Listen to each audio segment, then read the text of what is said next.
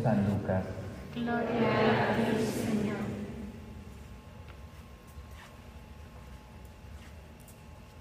En aquel tiempo, cuando Jesús se acercaba a Jericó, un ciego estaba sentado al lado del camino pidiendo limosna.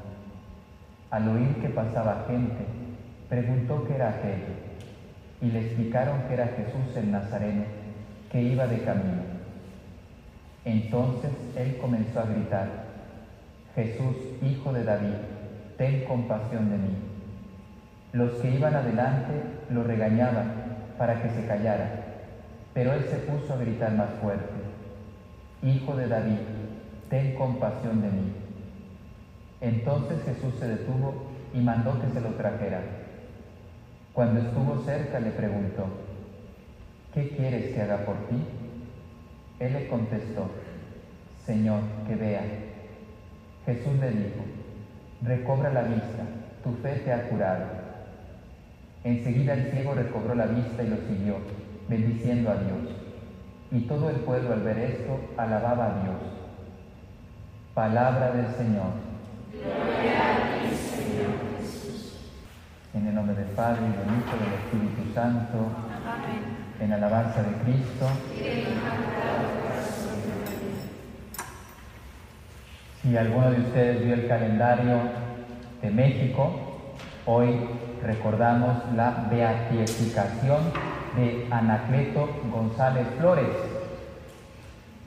Gracias a este beato mártir, fue creo que beatificado con ocho mártires de México, él fue uno de los, no sé si fue el líder, pero fue uno de los líderes de la liga que defendió el boicot, que metió en jaque al gobierno, porque estaba persiguiendo la fe católica en este país.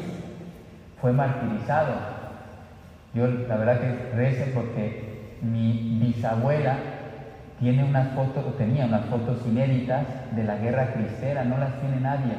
Jen Meyer, que escribió los libros que ustedes conocen, tomó las fotos de mi abuela, de mi bisabuela. Si quieren después les puedo mostrar dónde agradecer el libro a la familia, porque son inéditas, no las tiene nadie. En aquel entonces no había muchas cámaras de fotos.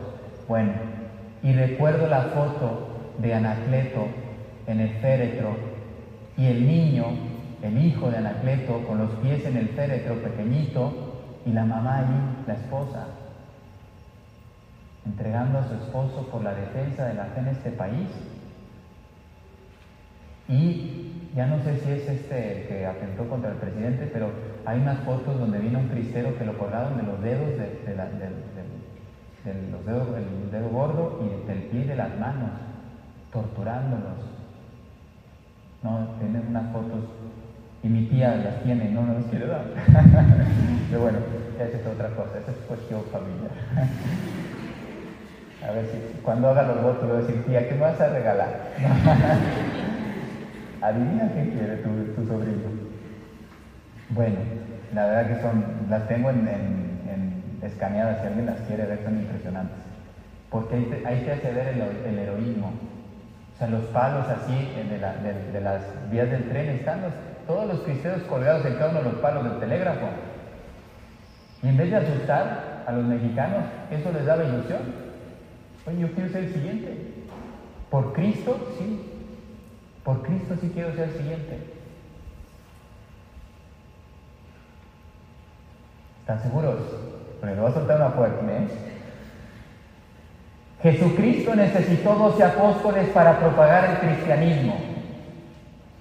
Eso es verdad. Yo voy a demostrar que basta solo uno para destruirlo, el cristianismo. Voltaire. Negar a Dios es la única forma de salvar al mundo. Fried- bueno, mi, mi alemán es muy bueno, ¿eh? Friedrich Nietzsche. Atacar al cristianismo es la única forma de salvar este mundo. Yo te digo que eres Pedro. Me voy a centrar en la primera lectura. Decir, ¿qué tiene que ver esto con los ciegos, padre? Pobrecitos. Pero la primera lectura hubo quien dio la vida por defender sus convicciones de fe. De eso me gustaría hablar hoy. Yo te digo que tú eres Pedro y sobre esta piedra edificaré mi iglesia y las puertas del infierno no prevalecerán contra ella. ¿dónde está Voltaire? Donde Dios le envió. Pero ya dio cuentas. Esto era cuando todavía estaba ciego. Y hay otro, no sé si era Rousseau, le estaba contando a los hermanitos de la mañana, no sé si era Rousseau, pero decía, el papa que reinaba en ese entonces le dijo a un cardenal, dijo, su eminencia, cuando muera este papa, embalsámelo bien y cuídelo mucho. Dice, porque es el último. Es el último de tu iglesia. Creo que eso dijo Rousseau. La Revolución Francesa es impresionante lo que todavía, como decían, algunos piensan que la Revolución Francesa fue la muerte y todas las guillotinas que hicieron. Era una forma de pensamiento que sigue vivo. Esto viene de la Revolución Francesa. Dime si es verdad o no. Primero, tres pasos para destruir la iglesia y la, y la humanidad. Primero hay que hacer una humanidad sin Dios. Hay muchos ateos ya al día de hoy. Segundo, hay que crear una, una humanidad que se crea Dios. Como ya no tiene la referencia, ahora son ellos los que se creen Dios. Y hay que crear una humanidad que vaya contra Dios. ¿Qué dijo el Papa Benedicto XVI hablando de la ideología de género? No es sexual, pero era, dice, ya es una revolución contra el Creador, contra el propio Creador. Pues no van tan desorientados. Ellos sí están trabajando y lo tienen bien en tres pasos. Primero les quitamos a Dios, por eso le decía a los hermanitos que en la Revolución Francesa decían, el problema es el clero, el clericalismo. Hay que acabar con los sacerdotes, porque claro, ¿quién, quién enseña, quién catequiza, quién forma, quién guía, quién mantiene, quién sostiene a las personas? Pues normalmente los sacerdotes.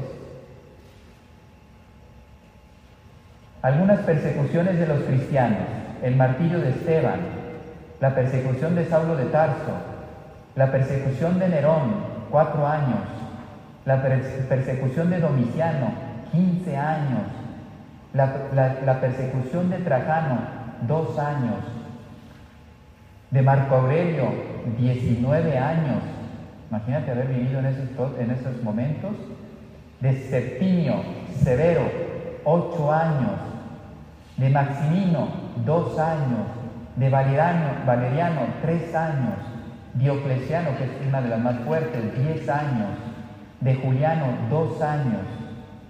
En Inglaterra, el anglicanismo, con Enrique VIII, 600 mártires. Irlanda, esa misma persecución, 17 mártires. Japón, 1587, 5.000 mártires. Francia, en la Vendée, 191 mártires. En Corea, en el siglo XIX, 8.000 mártires. En Vietnam, 130.000 cristianos, no solo católicos, cristianos ejecutados. 130.000 en entre 1625 y 1886. En Uganda, 22 mártires solo en 1885. En España, 13 obispos y 7.000 sacerdotes. Pero no creamos que era una guerra civil. Así la venden. Siete mil sacerdotes.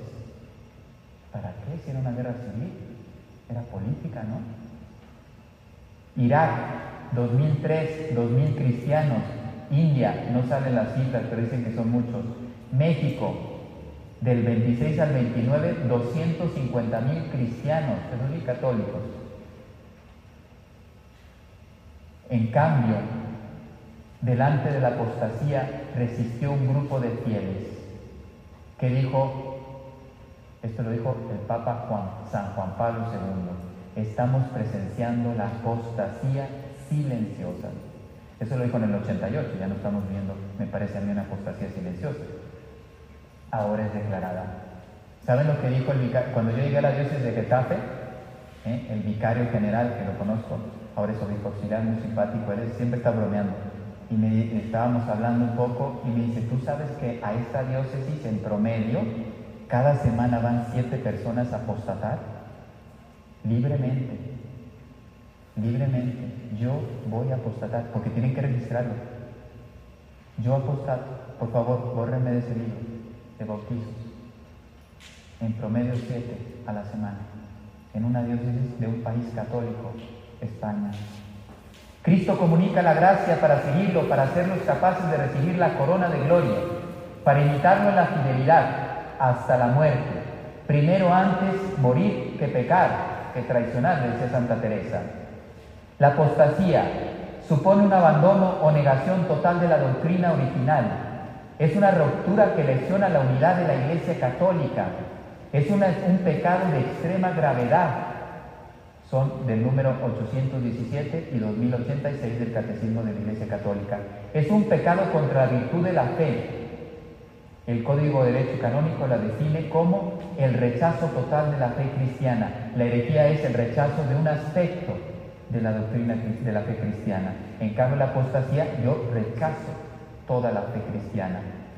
Implica una decisión interna de salir de la iglesia. Les digo, estas personas van yo hablé con la secretaria que los atiende y tenía, un día fui a, visitarla y tenía ahí la, carpeta, la tenía en la mano, no, la tenía escondida, la tenía en el escritorio. Y ahí decía apostasías o algo así, no, no, no fue lo que decía, pero todos los documentos, porque van y le declaran, o sea, toman declaración a la persona, ¿tú renuncias a tu fe? Sí, firme aquí, por favor. Porque es el tercer paso que voy a leer. Es decisión interna de salir de la Iglesia Católica, actuación y manifestación externa. Van y se presentan delante del, obispado.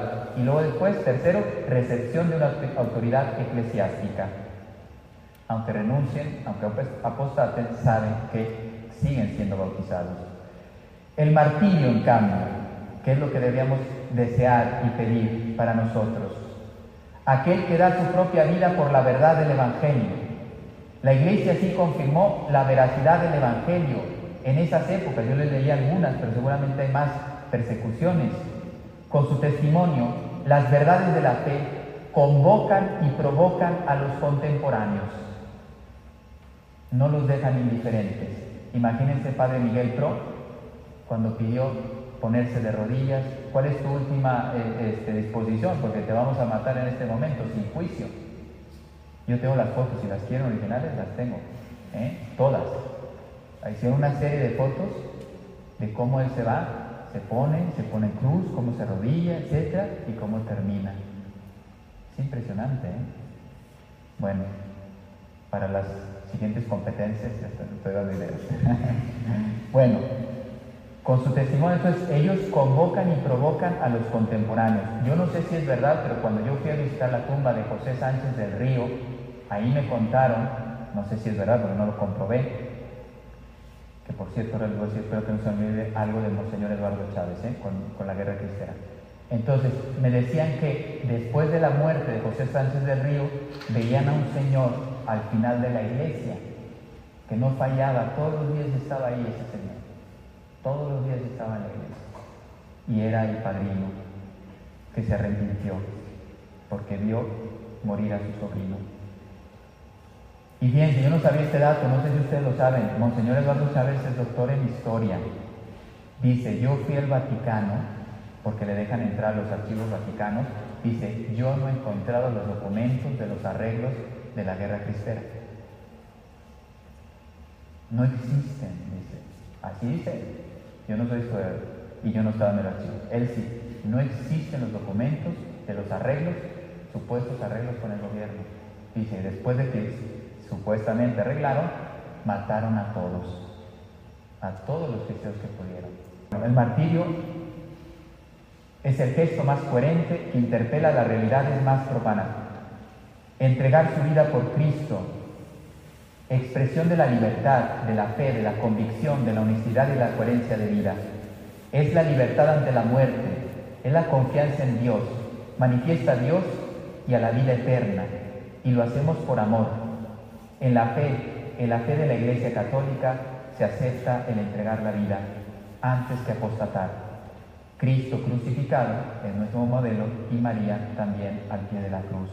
Pues si Dios algún día nos pide el martirio, que nos dé la gracia. Hoy empezamos ese victimado de personas, la señora que, que lo lleva, así me dijo ella, Dice, Padre, siete mil personas se van a preparar estos días hasta diciembre para ofrecerse como almas víctimas para que los sacerdotes se santifiquen. Señor, pídeme lo que quieras, con tal de que haya santos y abundantes sacerdotes. Que así sea.